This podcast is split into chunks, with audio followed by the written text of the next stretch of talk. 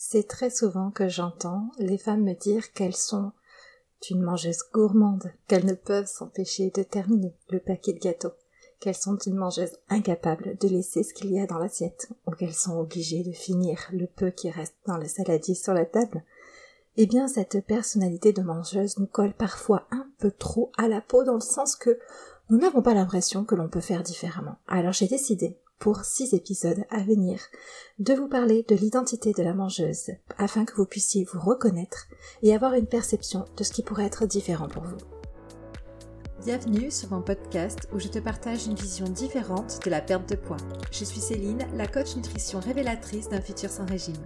Depuis des années, je suis témoin dans mon métier de l'échec des méthodes pour maigrir. C'est grâce au vécu de nombreuses femmes que j'ai pu écouter et accompagner que j'ai décidé de créer un accompagnement mêlant nutrition et développement personnel. Aujourd'hui, j'aide les femmes à s'accepter, s'aimer et à s'émanciper des régimes sans pour autant abandonner leur silhouette. Ici, je te partage des conseils, des outils et je t'encourage à adopter un futur sans régime.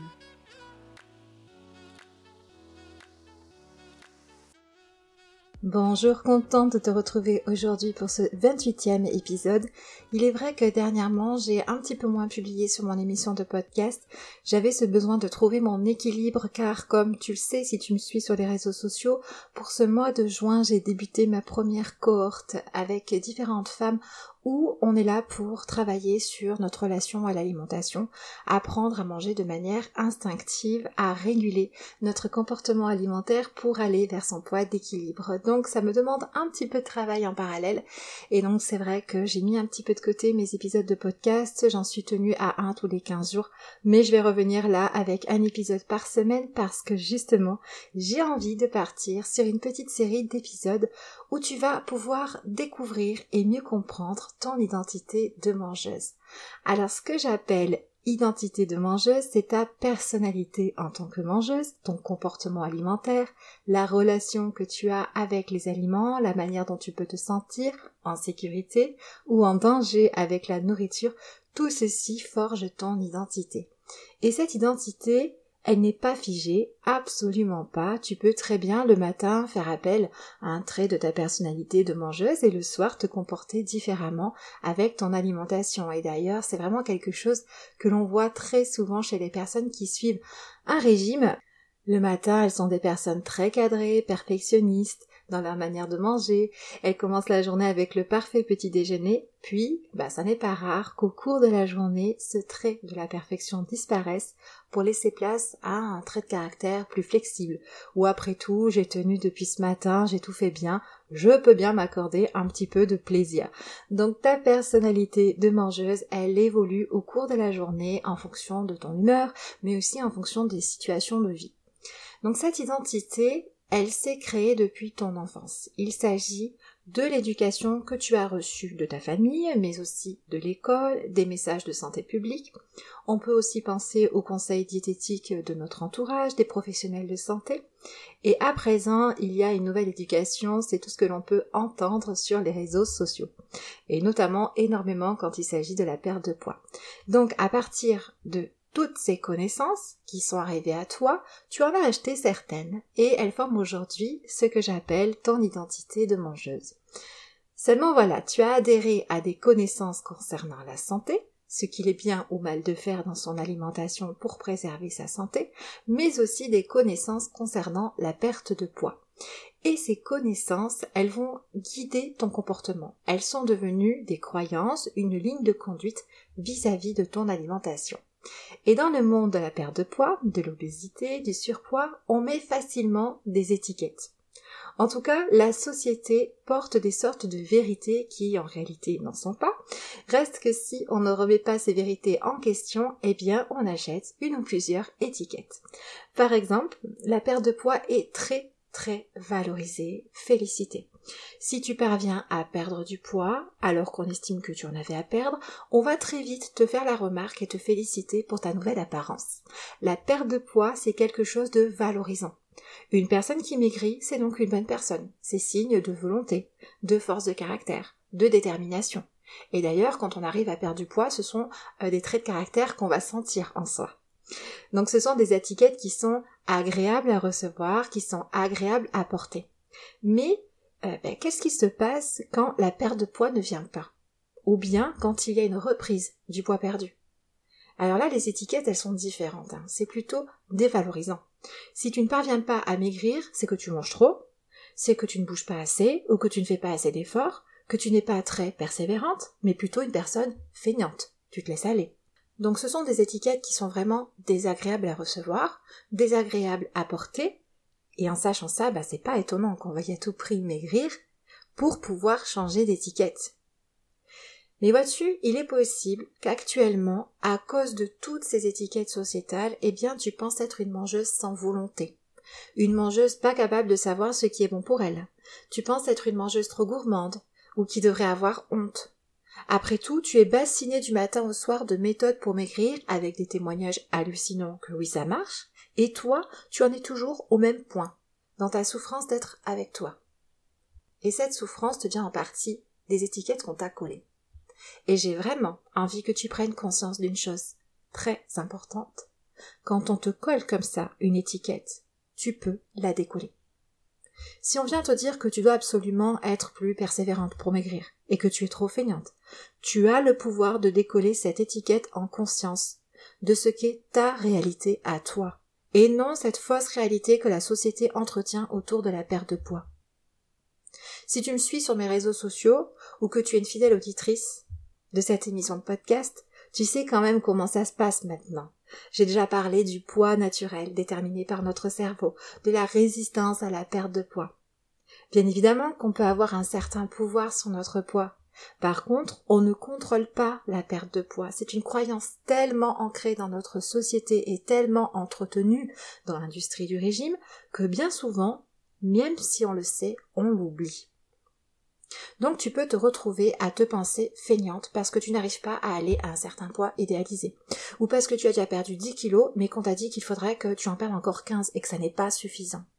Donc prends conscience que ce que tu peux penser de toi, ce sont des étiquettes que tu as très certainement reçues de l'extérieur, des exigences extérieures à toi.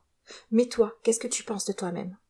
En connaissant ton parcours, en connaissant l'histoire de ton poids, Qu'est-ce que tu penses de toi-même? Je te dis tout ceci car une partie de ton identité de mangeuse s'est donc construite sur l'éducation nutritionnelle que tu as reçue, et aussi sur les messages de cette société, grâce aux étiquettes qu'elle t'a collées et que tu as gardées. Si tu te vois comme une mangeuse gourmande, incapable de résister à la nourriture, c'est sûr que ça ne peut pas devenir autrement. Si tu te vois comme une mangeuse qui ne peut pas faire autrement que compter ses calories, alors ça peut difficilement devenir autrement. Pour changer, il est nécessaire de savoir d'où l'on part, et donc d'avoir conscience des étiquettes auxquelles on a adhéré. Puis, à partir de là, choisir lesquelles on veut décoller, choisir quel type de mangeuse je souhaite devenir. Par exemple, je suis une mangeuse gourmande. En revanche, je ne veux plus être la mangeuse gourmande, pas capable de se retenir. Ce qui est important pour moi, c'est de garder ma gourmandise, mais dans des valeurs de plaisir et de légèreté.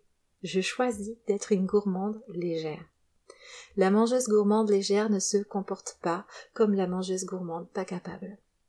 Explore ensuite dans ton quotidien cette nouvelle étiquette, essaie de t'en rapprocher. Et on est bien d'accord qu'il s'agit d'une évolution, toujours. Donc ça prend du temps. Et parfois tu redeviendras la gourmande pas capable. Et c'est complètement normal. Il y a ce mauvais apprentissage quand on a baigné dans les régimes, quand on écoute énormément l'industrie des régimes, quand on est dans la restriction, que cela doit être tout ou rien. Soit je fais bien, je réussis et c'est parfait, je suis sur le bon chemin, je suis une bonne personne, soit je me plante, je rate et c'est l'horreur, je suis sur le mauvais chemin, je suis une mauvaise personne pas capable. Et ce système de croyance du tout ou rien facilite grandement l'adhésion à des étiquettes. Après tout, ne pourrais-je pas être une mangeuse gourmande en apprentissage du plaisir et de la légèreté alimentaire, avec parfois des difficultés à conserver cet état d'être? Mais voilà, les régimes que j'ai pu faire ont aussi participé à forger mon identité de mangeuse avec leurs règles diététiques. Finalement, aujourd'hui, tu es une mangeuse avec de nombreuses étiquettes qui ne te facilitent pas la vie et ne t'aident certainement pas à devenir une mangeuse libre, régulée et à ton poids naturel. Et la première chose à faire est de prendre conscience que tu as cette possibilité de faire un choix, le choix de redéfinir ton identité de mangeuse. Tu peux choisir de revoir toute ton éducation nutritionnelle et la questionner. Tu peux t'informer sur la perte de poids auprès de vrais professionnels et ne plus écouter les promesses issues de l'industrie du régime. Tu peux choisir l'évolution de cette personnalité plutôt que l'objectif à atteindre. Et revoir ton identité de mangeuse pour t'approprier une personnalité qui t'est propre, qui ne dépend pas de l'extérieur, ça n'est pas lâcher l'affaire au sujet de ta perte de poids. Je sais qu'il y a toujours cette inquiétude. Mais est-ce que je vais maigrir? Alors je te l'ai déjà dit, je ne sais pas. En revanche, je sais que que le comportement alimentaire est commandé par l'objectif de maigrir, on ne maigrit pas. Car perdre du poids pour le reprendre, ce n'est pas ce que j'appelle maigrir. C'est une variation de poids. Alors voilà, aujourd'hui je suis venue te poser une idée d'ordre plutôt général sur ce qu'est ton identité de mangeuse, à savoir une personnalité basée sur l'éducation nutritionnelle, les étiquettes sociétales et le passif des régimes qui contribuent à forger ton comportement alimentaire actuel. Ce comportement alimentaire influence ton poids. Bien évidemment qu'il est aussi question de génétique, de qui tu es en tant que personne, et ceci va venir forger également ta personnalité de mangeuse. Mais là où tu as du pouvoir, c'est au niveau de tes connaissances et de tes choix. Alors comment te définis-tu au niveau de ton identité de mangeuse aujourd'hui? Et euh, quel type de mangeuse as-tu envie de devenir? Quelles sont les étiquettes que tu portes et dont tu as envie de te débarrasser?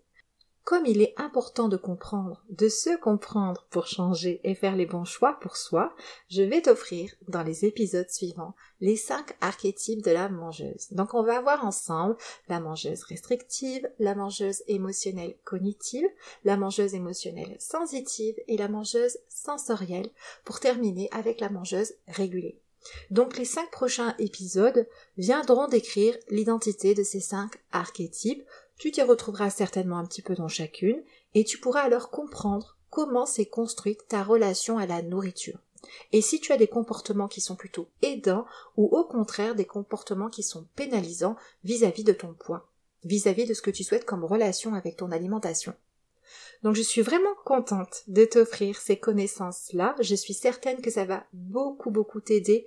Et pour ne rien manquer, je t'invite à venir t'abonner à mon émission et si le cœur y est à mettre un 5 étoiles, ça montre que mon travail est utile et ça donne envie à d'autres personnes de découvrir le podcast, ce qui est une bonne chose si tu souhaites contribuer, toi aussi, tout comme moi, à un futur sans régime.